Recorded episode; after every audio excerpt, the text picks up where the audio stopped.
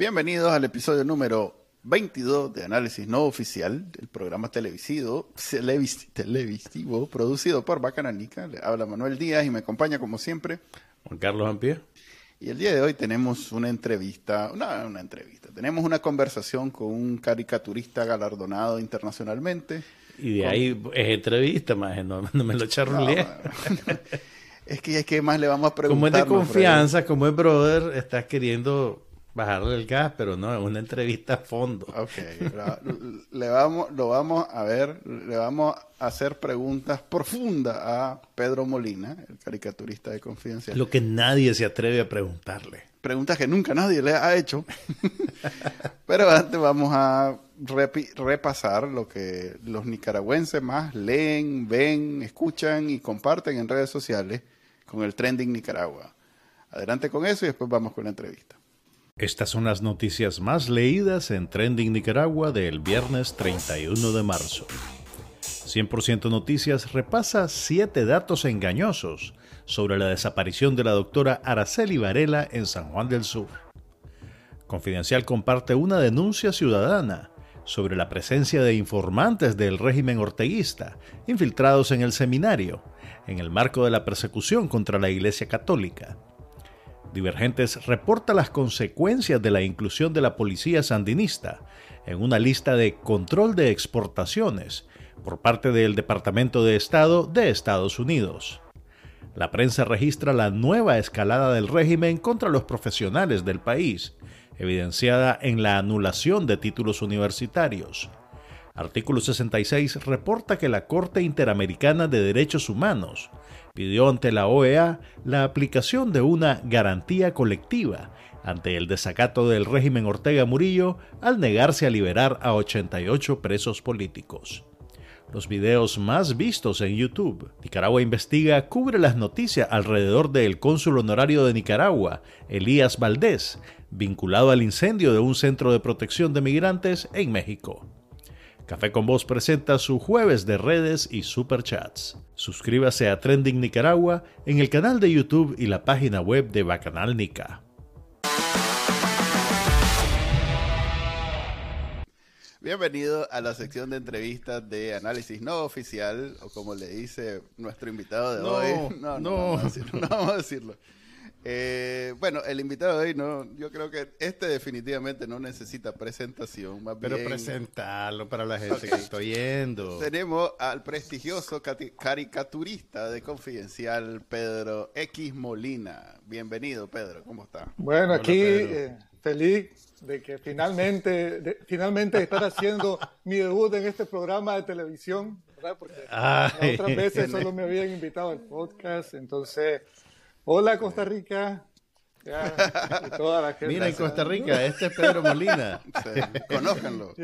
Tenemos listo el, el, el, botoncito del pi para cuando Pedro diga el nombre del programa. Feliz de estar haciendo aquí el debut en el ano. Mira, deberíamos, deberíamos de averiguar qué dice la legislación costarricense sobre, sobre el uso de palabras particulares a ver. en programas que se transmiten a través de las ondas. A, ver, son, la son, son, ¿cómo se dice? Siglas, siglas, Son las siglas del programa Análisis No Oficial. Sí. Eh, Eso lo, ese título lo escogió Manuel. Quiero deslindar responsabilidades aquí. Yo estaba de vacaciones y cuando regresé me encontré con... Sí, esos son issues no resueltos de Manuel que se manifestaron ¿verdad? De manera... Manuel tiene problemas. Manuel tiene... subliminal ahí. Voy a, hablar, con mi esposa. Oíme, pero en casa de Herrero cuchillo de palo. Sí, ¿verdad? es que no, no me puede atender ella y como yo soy pinche, entonces... Cuando Manuel camina, su esposa dice, ahí va mi tesis caminante.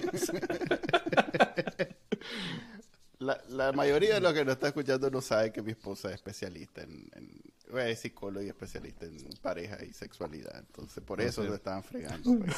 Ana Salgado. mi tesis doctoral dice. Busquen a Ana Salgado. Ana Salgado punto mía dice el comercial. A ver, tenemos a Pedro aquí. Eh, de nuevo voy a decir, como siempre, entre nosotros hay como 20 premios internacionales ahorita. Los 20 son de Pedro. No, yo tengo uno. Me da no es internacional, pero es un premio, pues. Ok. Entonces yo quería aprovechar para entonces hablar de cosas un poquito más... A ver, no centrarnos en un tema específico, sino hacerlo tipo esos que hace Joe Rogan, que de pronto empieza a hablar de algo y de pronto empieza a hablar de algo y entonces yo viene alguien y dice algo que le interesa. todo el mundo hace eso. Nosotros desde Danilo, desde Danilo Lacayo, cuando no le llegaba un invitado. Querés decir todo mundo no serio. Nosotros somos un programa serio que hacemos un guion. no sé por qué se me olvida. Sí.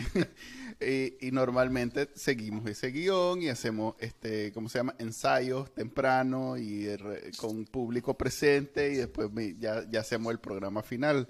Hoy lo vamos a hacer un poquito diferente. No quiero decir para acomodar a Pedro, para, para acomodar a Pedro. Sí. ¿Quién, le faltó? ¿Quién iba a estar hoy aquí? No, no, no, no, no. Créeme que no. Créeme vos, que no. vos, Pedro. Era vos, era vos.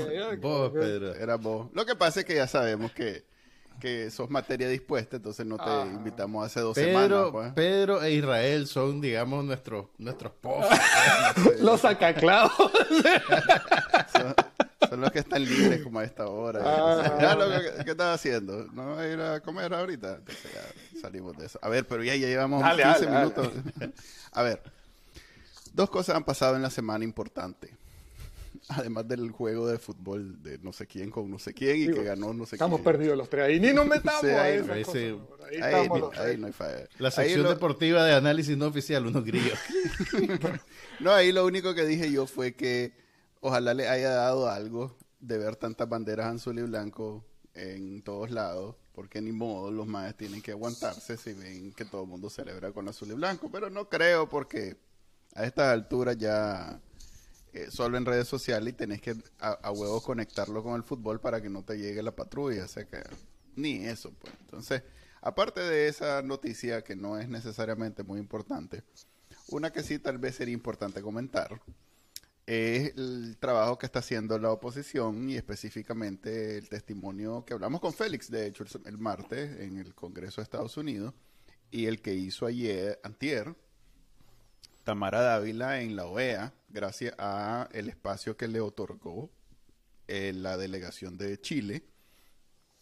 Ella pudo contar ah, en primera persona lo que vivió como presa política y las torturas a las que fue sometida, algunas blancas. Blancas quiere decir que no te dejan señales en la piel, pero algunas no tan blancas porque dice que la, la vapulearon hasta que le hicieron sangrar el día que la arrestaron. Em, luego vi una comparecencia doblada de eh, el alemán ante, creo que era algo de las Naciones Unidas, no estoy seguro. Cumbre de la democracia. Eh, cumbre de la democracia. es, que está chaval, bien enterado. Eh, y de nuevo, el Maje hizo, eh, Lester hizo su, su, testimonio sobre lo que vivió entre, como preso político. Y si juntamos todo esto, quiere decir que el mensaje que ahorita estamos dando hacia afuera los nicaragüenses es ese testimonial de, de lo que su, todo mundo decía que estaba sucediendo, pero que ahora los protagonistas lo están contando en viva voz. Eso es bueno, eso es malo, eso nos está ayudando, no nos está ayudando, eso es una estrategia ganadora, una, eh, estamos perdiendo el tiempo. ¿Qué pensás vos? No, yo creo que hay que hacerlo. Primero que hay que hacerlo y segundo que, que eh, está bien, que es algo, digamos, no solo correcto, sino estratégicamente adecuado, diría yo. Y es una, una muestra más de cómo todo le salió al revés a la dictadura con esto. Pues. O sea, la dictadura quería salir de, quería que le bajaran el gas, ¿verdad? Y que la dejaran de estar señalando con el dedo como torturadora, como, yo no, secuestradora de tanta gente. Pero eh, no calculó bien, no calculó, primero que nada, no calculó que Álvarez le dijera, no, no me voy, me quedo, ¿verdad? Eh, y no calculó también cómo podían articularse toda esta gente, digamos, ya ante el mundo y el costo que iba a pagar también por eso, por el hecho de que esta gente ahora podía, podía contarle a todo el mundo lo que estaba pasando y que no iba a ser ya solo, digamos, algo que estaban los medios informando acerca de lo poco que se podía filtrar desde la cárcel, sino que ahora lo tenemos contado desde primera persona. Juan. Y yo creo que eso, eso tiene un impacto y ojalá eh, que, que, eso pase más allá, ¿no? Eh, creo que es lo correcto que se tiene que hacer ahorita, creo que están haciendo lo adecuado, la gente que salió irá a dar su testimonio, porque es muy fuerte y tiene muy, puede tener mucha incidencia, pero ojalá que eso también se convierta en un esfuerzo, digamos, más organizado, que se entiendan que es todo lo que, lo que, lo que todos están esperando, estamos esperando, ¿no? De que, de que, de que esa euforia, digamos, de unidad que, que, que la cárcel les, eh, digamos, les proveyó al salir, ¿verdad? Eh, eh, se pueda mantener en el tiempo ya sobre bases concretas de, digamos, de, de, de líneas de acción determinadas, pues, eh, y, que, y que puedan ser eh, sostenibles en el tiempo. ¿Ya? ¿Viste qué serio? Chaval. ¿Qué tipo de líneas de acción, Juan Pablo? Pues yo creo que una línea de acción es esto, precisamente lo que están haciendo ahorita. El, okay. el relato de todo lo que, lo que vivieron ellos como presos políticos. Luego habría que ver otra línea de acción, me parece a mí, es cómo eh, eh, ayudado, por cierto, por, este, por estos relatos, poder eh, ir levantando conciencia y tratando de hacer un poco más de incidencia en cosas que se podrían hacer a, a, para poner más presión sobre la dictadura. ¿no? ¿Ya? Y de ahí organizarse a futuro lo que pueda pasar. ¿no?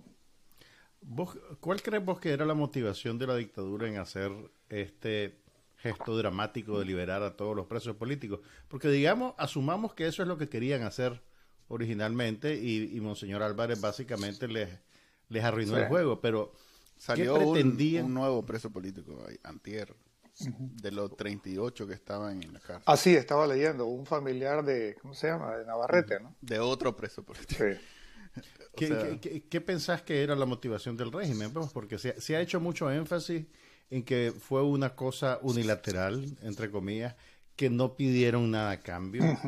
Entonces, que que, pues yo sé que es un poquito como estar, estar viendo una, una bola de vidrio, pues, y tratando de, de, de, descifrar una nebulosa, pero ¿cuál es tu teoría? Mira, ya lo hemos, ya lo hemos hecho, hecho dicho antes aquí, o, o en la reencarnación, como en la encarnación anterior del programa. No hay nada antes de esto, no hay nada. que, Porque no salía en la tele. no, salí, no era un programa televisivo, entonces eh, no podemos hablar de no, él. Que, que nos ponemos aquí a, a tratar de, racional, de, de analizar racionalmente a, un, a, un, a, una pareja irracional. Pues, así, es bastante difícil, es pura especulación a lo que podamos llegar. Pues. Imagínate mm. El relato, digamos, oficial que salió Ortega. Fíjate que estaba yo, me acababa de terminar el café, estaba con la señora ahí y me dice, vos, digo, viejo, loco, ¿por ve, qué no? Ve, sí, ve, mira. Ve, hombre. ¿Por qué no mandamos? ¿Por qué no ya no llamar al gringo a ver si se lleva esto más ahorita que viene en el avión. Ay, no, mira vos, porque yo como que no me parece justo sí. poderme agarrar ese teléfono. O sea, ¿viste? Ese, ese fue el relato oficial de cómo Ve, no, las cosas. Nos reímos, pero hay un poco de sapitos que dicen, ve así, así habla el comandante, cómo resuelve el comandante, mira, viste. Sí. Qué bárbaro, como... cómo rápido resuelven estas crisis. Ah. Esa, el, el, el, lo que es saber, ¿verdad? Lo que es saber. Sí. Ve, a propósito de eso, ¿No leyeron el artículo que sacó Divergente sobre el maestro Juan Carlos Sobre el Rock Nica, sí. sobre el meceno sí, del Rock Nica. Sí, sí, sí. Lo sí no, está bueno. Me lo leí vayan todo. a leerlo. Está bueno. La vayan a leerlo porque nos da un vistazo a cómo, pues en esa familia, eh, la verdad es que dictadores solo hay dos. Y todos los demás son simples este, empleados, aunque sean apellido Ortega Murillo no son más que empleados, Oíme, pues son y, gente que, sí. y tengo, que tienen que... Y tengo que decir que eso, eso eh, concuerda, digamos, la lectura que estoy haciendo del artículo concuerda con, con la única, creo, el único encuentro ocasional que he tenido con un miembro de esa familia que fue precisamente eh, eh, con Juan Carlos cuando estudiaba en la UCA, me invitaron a la UCA a hacer una presentación de mi trabajo. Pues el, el maestro estaba ahí con el resto de alumnos y yo estaba enseñando las caricaturas. Yo no sabía que estaba él ahí. Y yo, yo estaba eh, eh, enseñando las caricaturas de todo tipo, de alemán y de toda otra gente, pero, cuando, pero lo, lo jodido, la, el aula se reía más cuando sacaba una de Ortega y cuando sacaba una de, Mari, de Murillo. Yo no sabía por qué. Ah, y hasta el final de la charla, uno de los alumnos me dijo, ¿vos sabés por qué se estaba riendo más con estas caricaturas con la otra? No, porque ese maestro que estaba ahí sentado frente a vos me dice el hijo de ellos.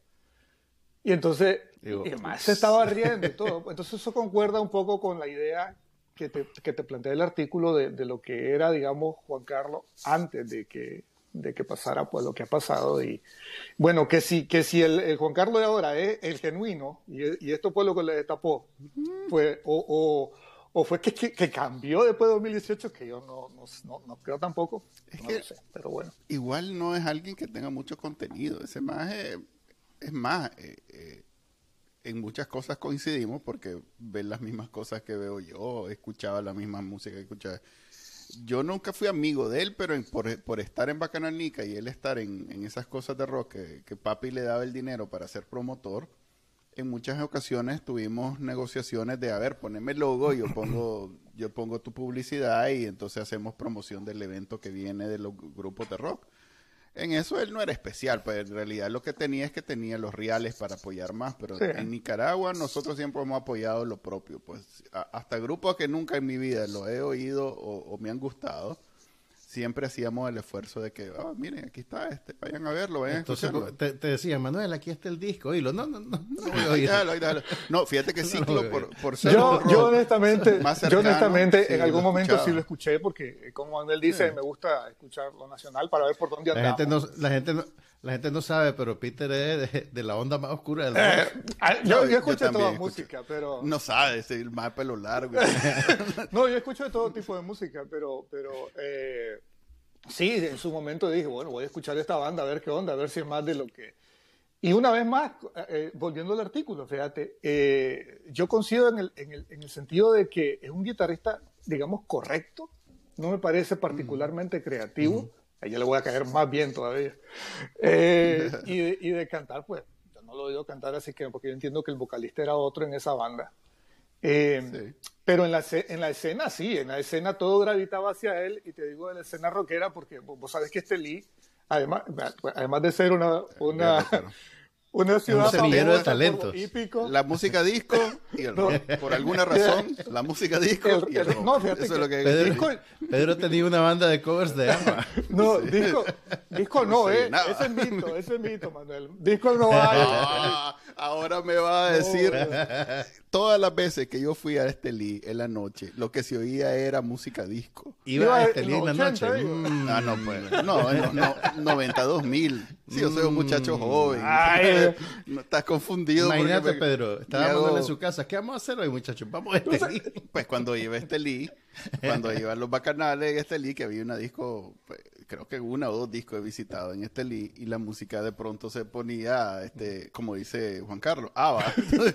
y todo el mundo. No. Te llevaban a Funky Te llevaban a Funky Town. Era, eso sí, yo no soy de ir mucho a fiestas, pero sí lo ponía mucho. Ahí hice un concierto, una de esas bandas famosas de los 70, y se llenó. de esas que anda, que hacen ahora este bautizos y esas cosas en Estados Unidos. ¿No era Air Supply? Yo creo que era Air Supply. Supply, Supply no fue fue Managua nada más. No. Ah, sí. Y además de Pedro, Pedro, estaba en este link. Viste, Chica, voy a tener que ir hasta Managua. Te, puedo decir, ¿sabes a qué concierto fui yo sí en este link? Al de los tiros del norte. Ah, pues. Ha hecho como 18 conciertos. pero mira, volviendo, al tema, lo que te digo, pues toda la escena, por ejemplo, yo sí, sí uso de ejemplo eh, a Estelí como ciudad que tiene una reputación, ¿verdad? Dentro de, dentro de la música rock importante en Nicaragua, toda la escena rockera comenzó a girar en torno a Juan Carlos porque era el de los reales. O sea, incluso después de 2018, los pocos toquines que se han podido armar en Estelí han sido financiados por el tipo. Y entonces ahí hay dos, dos, dos especies, digamos, la, la, escena rockera se divide en dos grupos. Los que son de viaje sapo, ¿verdad? O sea, estoy hablando no solo sapos de andarse pillando para que le inviten a la cerveza, sino que son, además son ideológicamente... que completamente válido y legítimo en el mundo del bacanal. Por eso en dos grupos, ¿verdad? Los que son, digamos, sapos sapos de, de, coyote.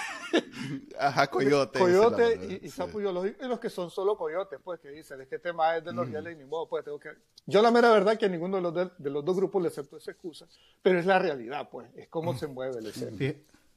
Fíjate que e, ese artículo de Divergentes me pareció súper interesante y la verdad se debió haber escrito hace mucho tiempo.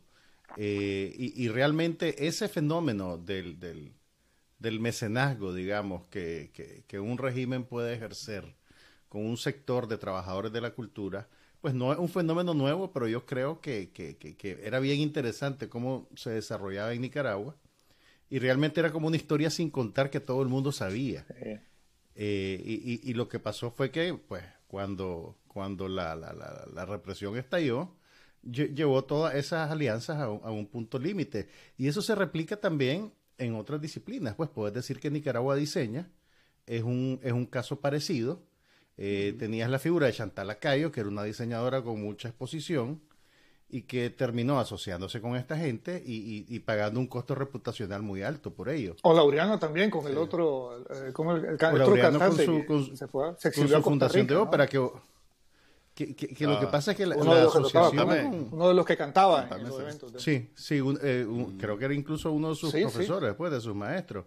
Pero lo que te iba a decir era que, que si bien hay una circunstancia en la cual parece la única manera de ejercer tu arte asociarte con, con, este tipo de, organizaciones políticas, al final eso te termina pasando una cuenta demasiado alta, digamos.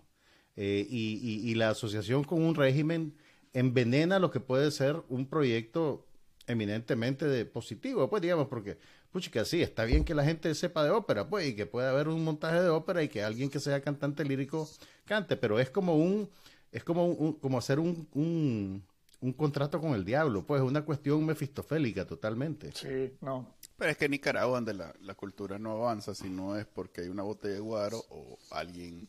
E, e, es, más, entre la botella de guaro, ¿Eh? que es la que te patrocina, y este mae que aparentemente no quería nada a cambio, es hasta la, la opción más ética irse con el mae que simplemente tiene los reales y quiere apoyar el rock. Y que y mira, y, es que y la escena rockera es muy precaria, o sea, yo, que he estado ahí de alguna forma conectado con eso, hermano, algunos toquines en este tres bandas tocaban con la misma guitarra y si te ponchaba una cuerda ya te jodía, o sea, era, se acabó. Eh, eh, se, rompió la cuerda, se acabó. es entendible, ¿verdad? Que aparece este mae con un pedazo de reales que incluso ya, o sea, como dice el artículo mismo, o sea, le pagaban a las bandas, no me entregué para que le manden, Por primera vez. una banda de Ahora, y hay antecedentes, y vos, vos podés ver antecedentes bien claros en los 80, por ejemplo. Nicaragua nunca desarrolló una industria cinematográfica y lo más cerca que tenemos son los 10 años, 11 años que existió INCINE. Eh, pero para vos pertenecer a INCINE tenías que estar inserto en el proyecto político del Frente Sandinista, eh, tenías que ceder tu, tu control eh, creativo sobre lo que hacías y básicamente terminaba siendo un engranaje dentro de una máquina de propaganda, que podías tener más o menos independencia en la medida en que confiaran en que vos ibas a repetir el, el discurso oficial. Sí, y, hay que... y eso... Y, y otra cosa, Juan Carlos, ahora que lo menciona, hay que recordar también que la, la, influencia o, o, la ambición de tener influencia en la cultura no es una cosa que le viene a Juan Carlos nada más. O sea, la señora desde los 80, ¿verdad? Hasta hubo un cisma en la cultura en ese momento porque ella quería ser la que controlara la escena, digamos, de lo que, donde ella, digamos, de su nicho, que era eh, la literatura, ¿no? Entonces Juan Carlos quería quizás hacer algo similar, pues, con la música. Es más, en el artículo dice que es la mamá la que lo obliga a, mira, vos vas a hacer esto, vos vas a hacer esto y vos vas Y, clase de onda, ¿no? O sea, mira, ella le, les paga las clases de música, el más agarra la onda con la música y luego después le dice, mira, siempre mejor, ¿no? Vení, cuidar una de las pulperías de la familia porque, o sea, ya creces, chavalo. el, el canal Ok, eh, fíjate que algo que yo no había comentado porque la verdad que no contribuye ni apoya en nada, pero ya que estamos tocando el tema, me llegó hace rato ya el cuecho que el maje pasó todo diciembre metido en, en, en ¿cómo se llama cuando eh, recuperación no es este cuando sos drogadicto y vas a rehabilitación, que pasó metido en rehabilitación porque entró en una crisis bien grave por lo mismo. Y, y encaja pues en realidad que ¿Cuándo fue que le hicieron a, Monroy eh, la nada de sacarlo en calzoncillo a, Honduras? Fue Eso fue en el 2000, creo que fue en el 2021. No fue, no fue, no fue el 22, yo lo siento tan cerca. Sí, yo siento que fue el 22, fue, precisamente a final de año y, y yo siento que, que precisamente fue en los tiempos donde dejó de ser protagonístico pues yo no lo he vuelto a escuchar ni he visto nada del Maje y el que he visto es a Laureano que acaba de venir de Rusia, por cierto. No, el, de poner una medalla al Maje en Rusia. Espérate, espérate. En como por enero o febrero de este año, eh, aparecieron dos videos de canciones. Hay, un par de canciones. Pero eran viejas, eran viejas. Y creo que coincide precisamente con el, por el problema este, que era como para demostrar que el mae no estaba mal, porque aparentemente se desapareció. O sea, lo internaron un mes entero en un, en un hospital y se desapareció. Eso es lo que me llevó a mi fuente del Carmen, Manuel, no Ahora, uh, yo tengo infiltrado todo, todo lo tengo infiltrado. Y en efecto, eso fue lo que me dijeron. Pues, mira, el maestro no lo van a ver hasta que salga de rehabilitación y está internado y no nadie lo ve, pues. Ahora bien, yo no sé, pues ustedes que son, que están conectados con la escena rockera, probablemente tienen más información que yo, pero uno de esos videos de ciclo te dejaba claro que los otros dos integrantes de la banda ya no viven en Nicaragua. Sí, nosotros lo hicimos en el IP. El primer IP hicimos un IP de eso. Había uno de los Libertad y Nicaragua. Y uno, uno de los más está en España y el otro se fue a México. Pues, no sé, o sea, como dicen los gringos usan una palabra cuando hacen la óptica, the optics de eso. Yo creo que están bien jodidos, Y que fíjate pues. que volviendo una vez más a las particularidades de la escena rockera. Así como se, se, se, se, se prestan los instrumentos, se prestan los integrantes. Entonces, o sea, más que tocaban con él, estaban en otras bandas que ahora estaban en contra de la dictadura. O sea, es todo una complicación, es una complicación de, digamos, es un ecosistema bien complicado. y entendiendo el papel de él y, todo eso, probablemente sí le ha causado mucha mella, digamos, en su, Ese artículo de Divergentes, te digo, es como la semilla de un libro, reportaje, que alguien tiene que escribir con todos los detallitos escabrosos pues de la de, de, ese capítulo del rock de la música nicaragüense pues. porque realmente es una cosa como novelesca es más uno de los primeros o sea unos colegas no voy a decir nombres para no perjudicarlos pero uno de los primeros en salir huyendo de Nicaragua por persecución es precisamente gente de ese mismo mundo pues eh, rockeros promotores que eran los acusaron hasta, aún más lo acusaron hasta de francotirador porque jugaba paintball. y entonces agarraron una foto de que donde estaba jugando paintball y dijeron, mira, aquí está en, Tactical Gear, es el mae que se montó en el, en el, en el estadio y, el, y era una foto que todo el mundo sabía que era jugando, pues, hasta con las manchas. Bueno, sabía vos porque Bacalandica miraba ese tipo de cosas, pues, pero si a mí me lo hubiera presentado, no hubiera podido hacerlo. Pero lo, lo circularon como cuando dijeron que yo había quemado la radio. Ya, pues, a ese nivel. Entonces, se tuvo que ir. primero te, te quemas encendiendo el fósforo. no puedo, no me gusta el olor y entonces el que dijo, El, que echó a correr ese rumor no, definitivamente no te conoce. Está bien, pero ahí, soy prófugo de la justicia, Conmigo no te metas. Conmigo no te metas. Somos peligrosos, dijo. ¿Quién fue? ¿Qué frase película es esa? Torrente, no sé. Bueno. Torrente. Ok, hablemos entonces a propósito de quemar. en, en México pasó una tragedia esta semana en un centro de detención migratoria, creo que le llaman. Eh, unos inmigrantes que están ahí guardados porque hay un convenio entre Estados Unidos y México en donde México se comprometió a todos los que quisieran cruzar la frontera sur de Estados Unidos, ellos lo iban a tener para mientras se resolvía si los dejaban entrar o no. Es un, es un tema largo, pero se resume en eso. La 39 personas murieron y 27 fueron heridos.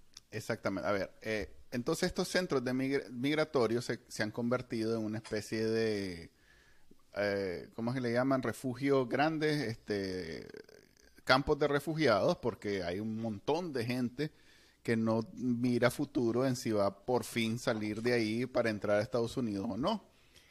Y entre esa frustración de los migrantes, eh, lo que pasó es que hicieron una protesta y usaron sus colchones para quemarlo y entonces parece que la empresa que tenía cargo la seguridad lo que hizo para evitar que se quemara el centro, porque de nuevo es como el ejército en Nicaragua, que cuando por fin el Chele analfabeta le preguntaron por qué no hizo nada en el 2018, él dice, es que el ejército su función es cuidar Nicaragua, no a la gente.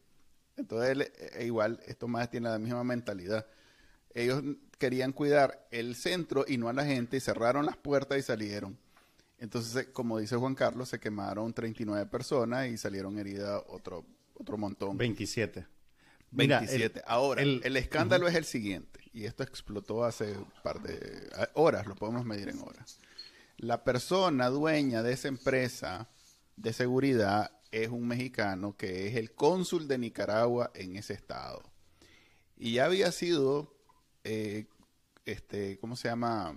Noticia, noticia, grande de hecho, porque es, un, es una acusación de corrupción que le hacen al presidente de México, Andrés López Manuel Obrador.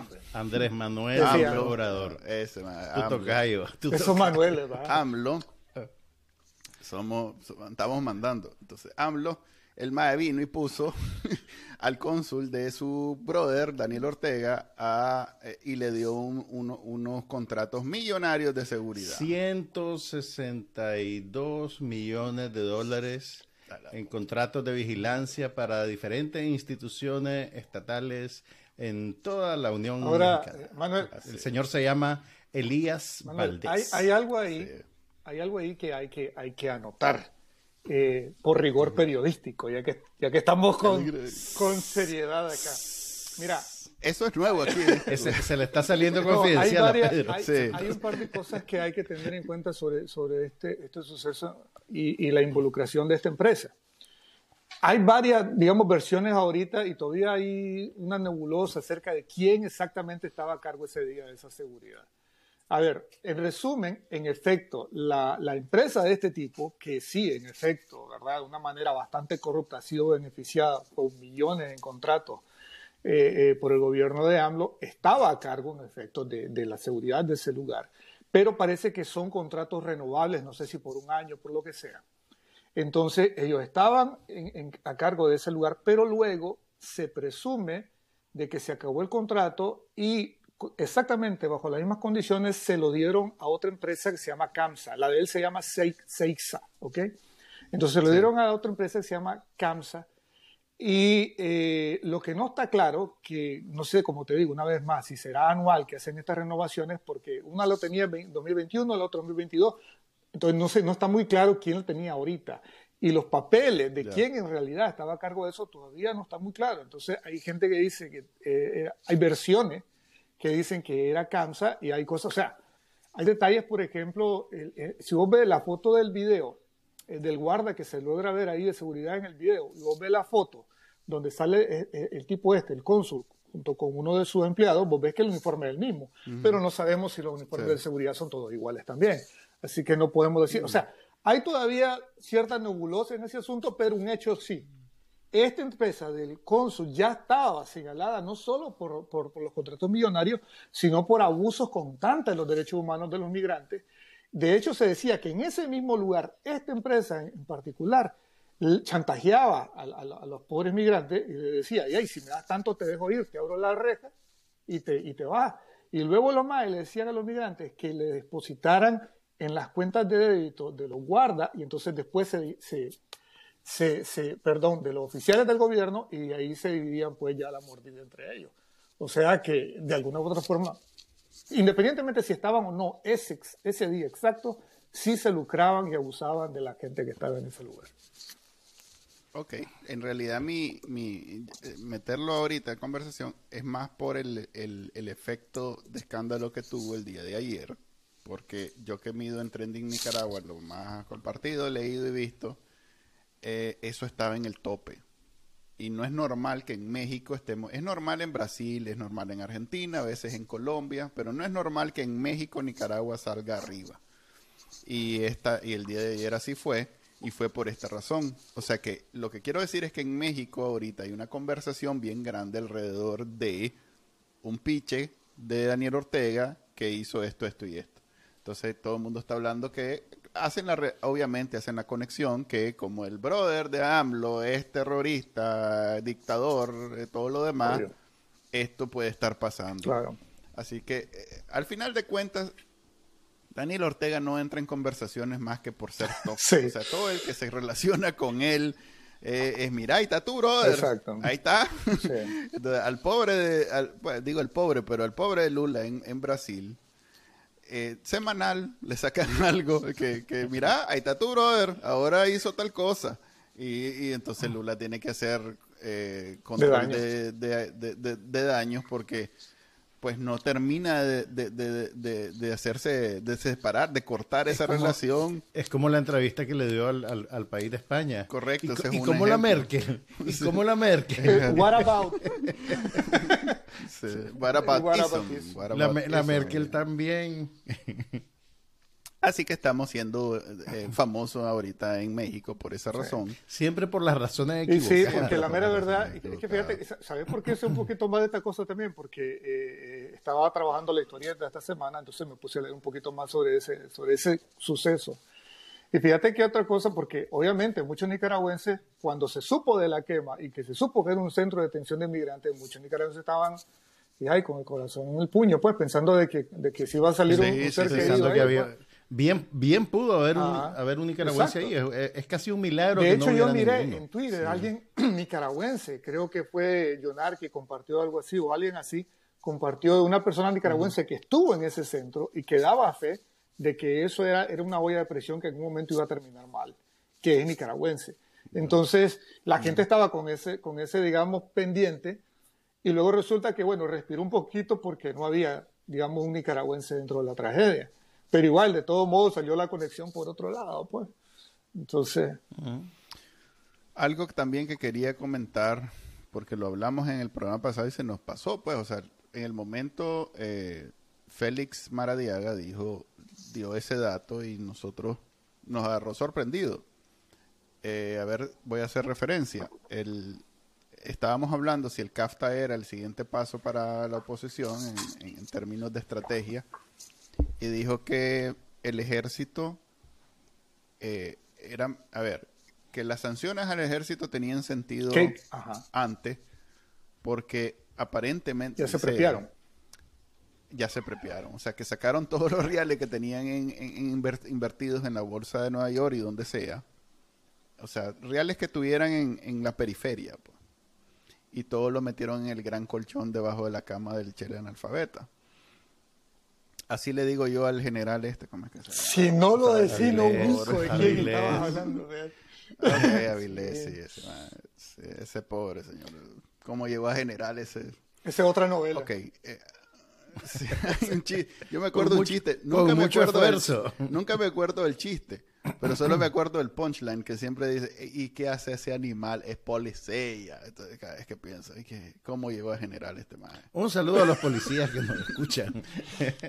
no lo tomen personal, no lo tomen Sancionado, La otra noticia importante esta semana es que sancionaron económicamente a la policía. La Cámara, cámara el, tesoro, sí, yo me, yo me puse a pensar si eso ahí no es que le estaban diciendo a Paco para que entendiera César.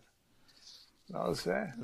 Pero luego, luego no hay Sí, porque no hay. O sea, en términos de reales, la policía y el ejército son dos cosas completamente. Es como yo y mi tío, pela, pues. Él está allá, yo estoy aquí. Yo soy la policía, él, él Esa familia tuya, el, la fiesta de Navidad debe ser bien interesante, Manuel. Yo sueño con que sea interesante esos intercambios de regalos, pero la verdad es que solo yo lo tengo en mi corazón. Es una familia bien ingrata, no, no me mandan, no me dan nada, no ok, eh, el ejército entonces ya no tiene reales en ningún lado. O sea, eh, ese es un problema, porque si los querés sancionar... No, pero espérate, no sabemos a dónde tienen los reales. Estás asumiendo que los fueron a meter debajo del colchón.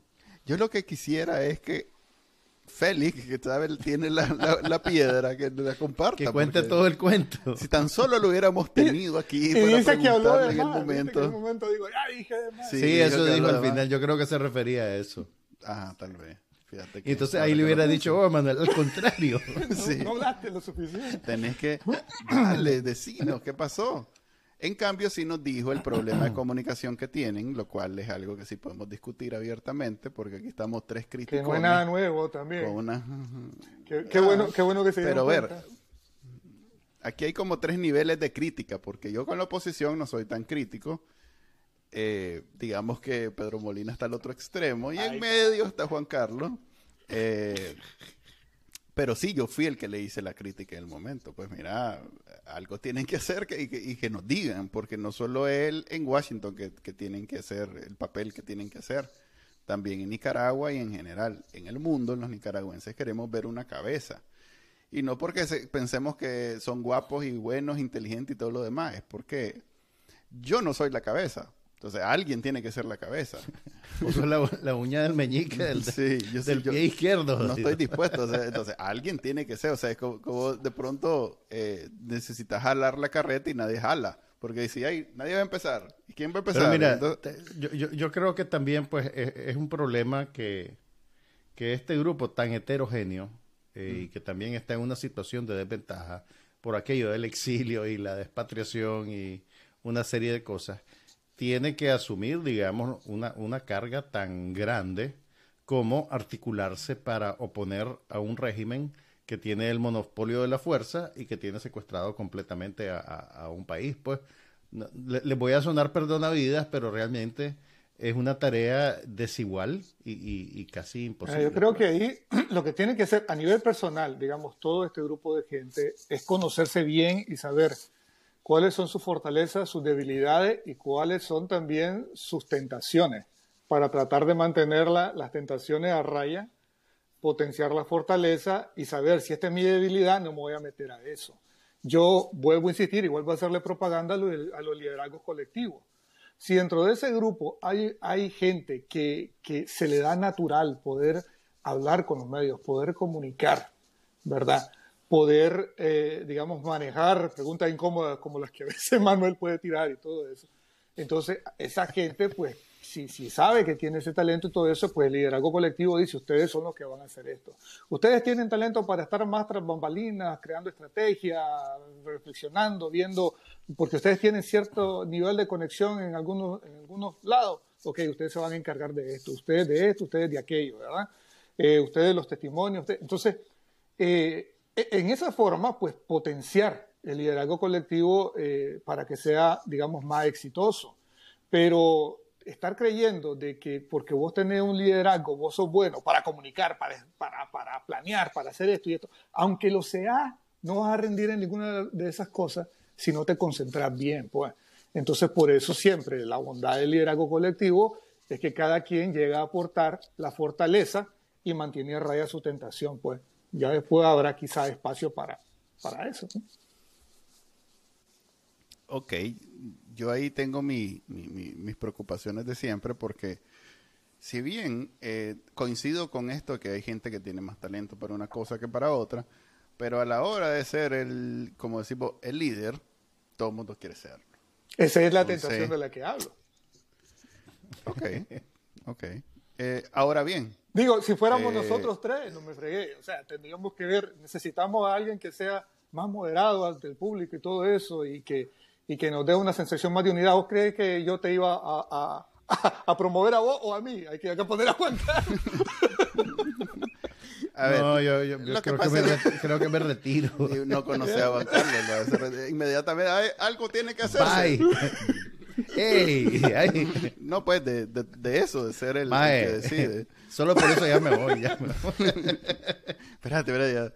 A ver, eh, ¿cómo hacemos para que este, estos grupos eh, tengan la contribución del resto de personas? Porque ahí el maje dijo abiertamente, hay una debilidad y no es necesariamente responsabilidad de ellos suplir todas las debilidades que puedan tener.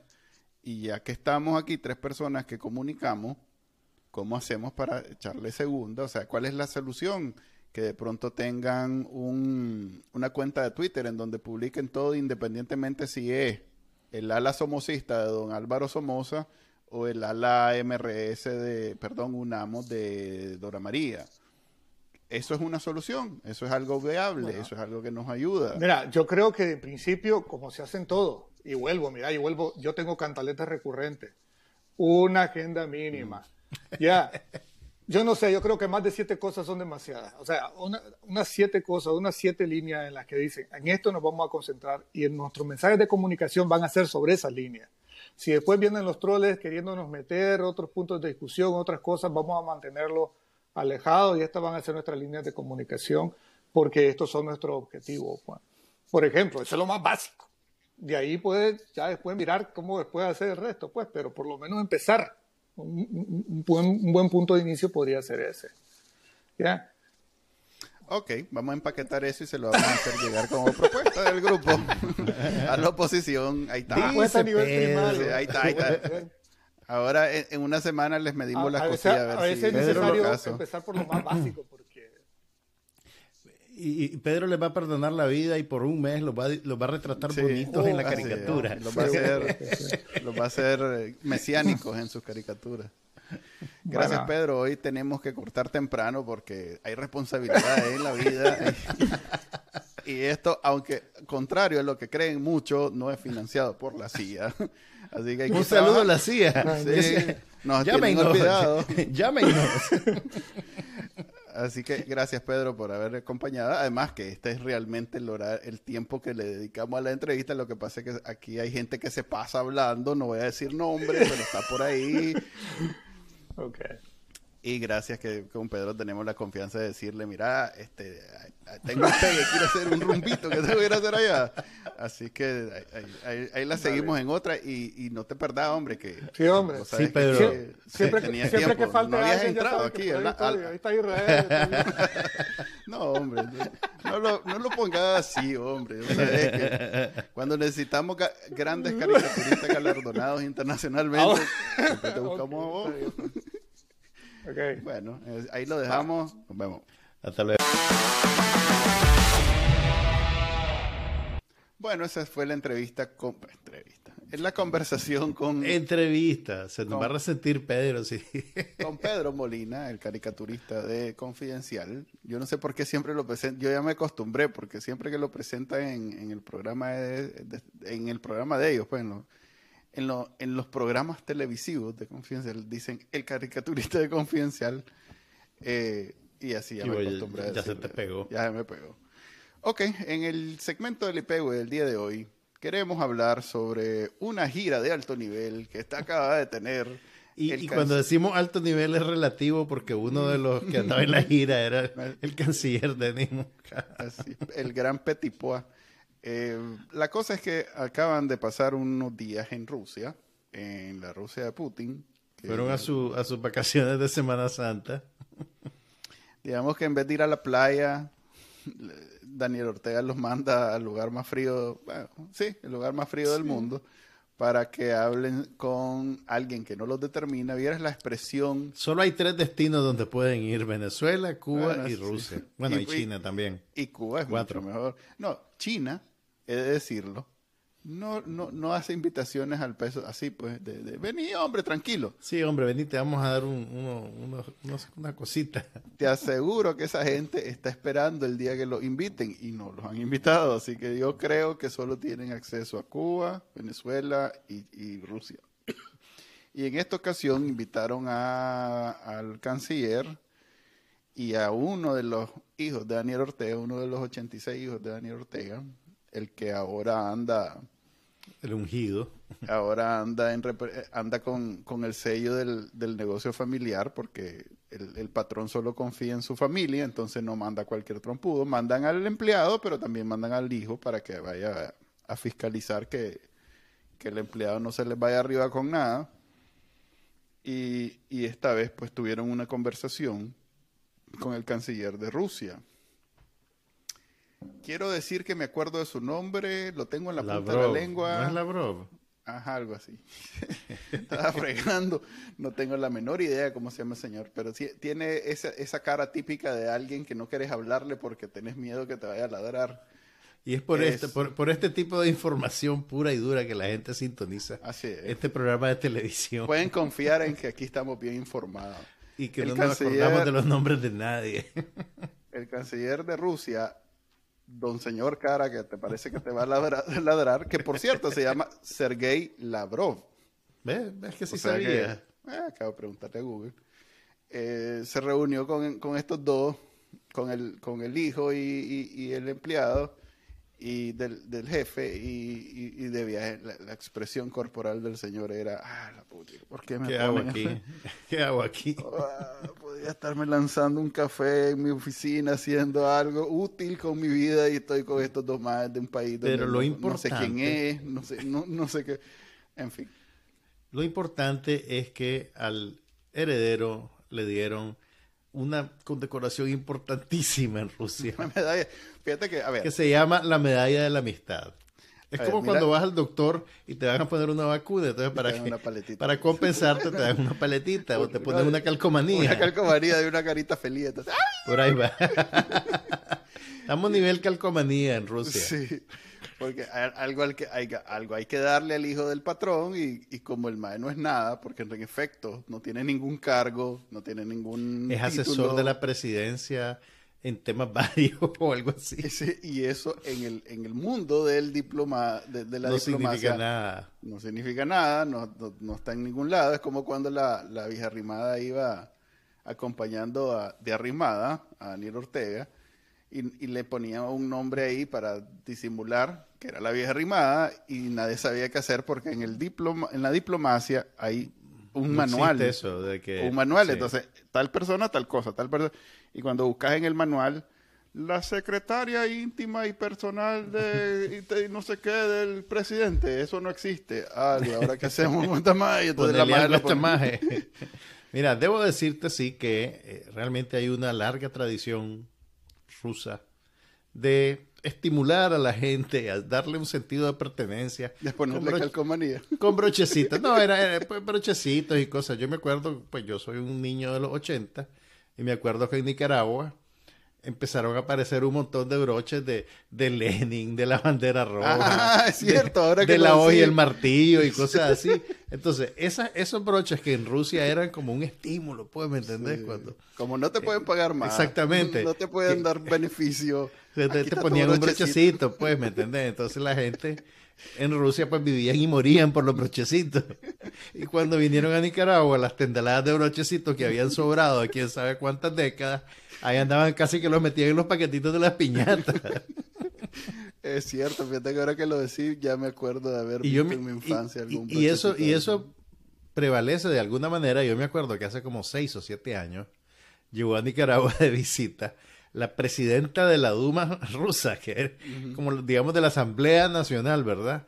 Y le trajo de regalo a, la compañera una, una, escultura de, cristal que era como una pelotita, pues labrada. Entonces el 19 Digital hizo como un gran despliegue de, de artículos y de fotos del, de la pelotita labrada. y la madre la compró en el sur. En, el, aeropuerto del aeropuerto. en la tienda de recuerdos del aeropuerto. Deme, un llavero. y esa pelotita. Es como cuando los como cuando los conquistadores españoles traían ah, cuentas de vidrio y y espejitos. Pero bueno, los espejitos. Y así te contentaban. Eran, eran cosas grandes en esos tiempos. a ver, pero en el reportaje que me lancé del, del noticiero de. o sea, a diferencia de, lo que hacemos usualmente. Así que no sabemos nada. Yo sí vi un reportaje. Vos sí viste qué era lo que pasaba. contado por ellos mismos. contame para no, ver, no tener que verlo yo. Así es. Eh, estaban en están las tomas, pues, de donde están el canciller de Rusia, el canciller de Nicaragua, está la embajadora de Daniel Ortega en Rusia, y otro más ahí que de viaje escondió la cara, pero no la pudo esconder a tiempo. Eh, y estaba el hijo, pues, el, ¿cómo es que se llama el cantante? Este, Laureano. Hay varios cantantes, pero el que andaba ahí era Laureano.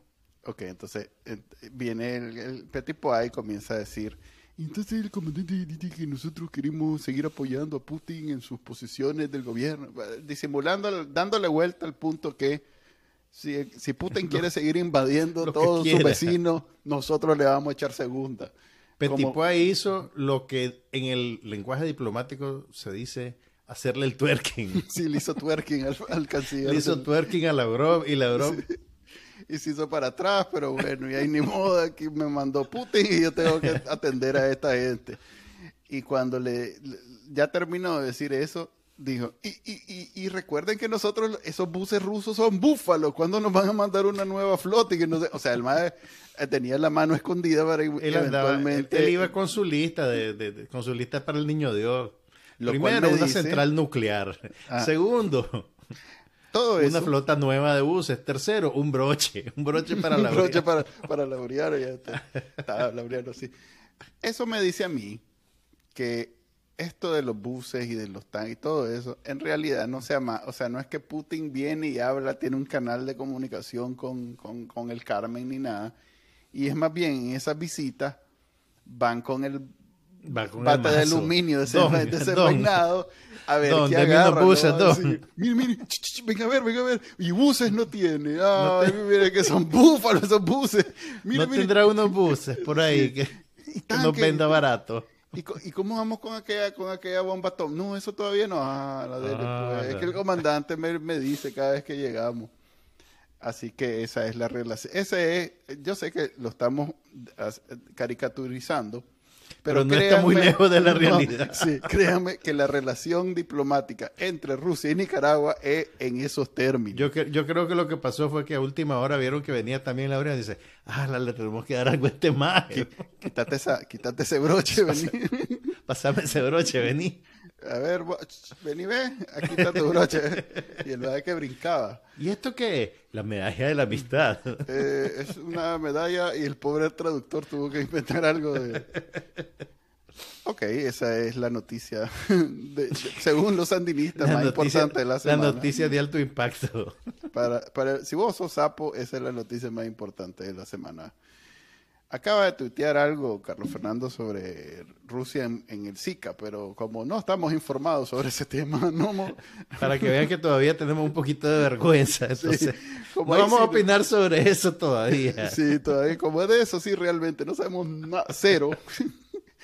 Normalmente el límite o la barra para hablar de un tema aquí es como 5 o 10 de 100 de eso sabemos cero, entonces no pasa nuestro que, que no se diga que no somos responsables. Ahí lo vamos a dejar el programa número 22 de, análisis no oficial. Ya saben que lo pueden escuchar en sus en directorios de podcast favorito o bien en el canal de YouTube o si están en Costa Rica en Ticavisión. Gracias y nos vemos el martes. Hasta luego.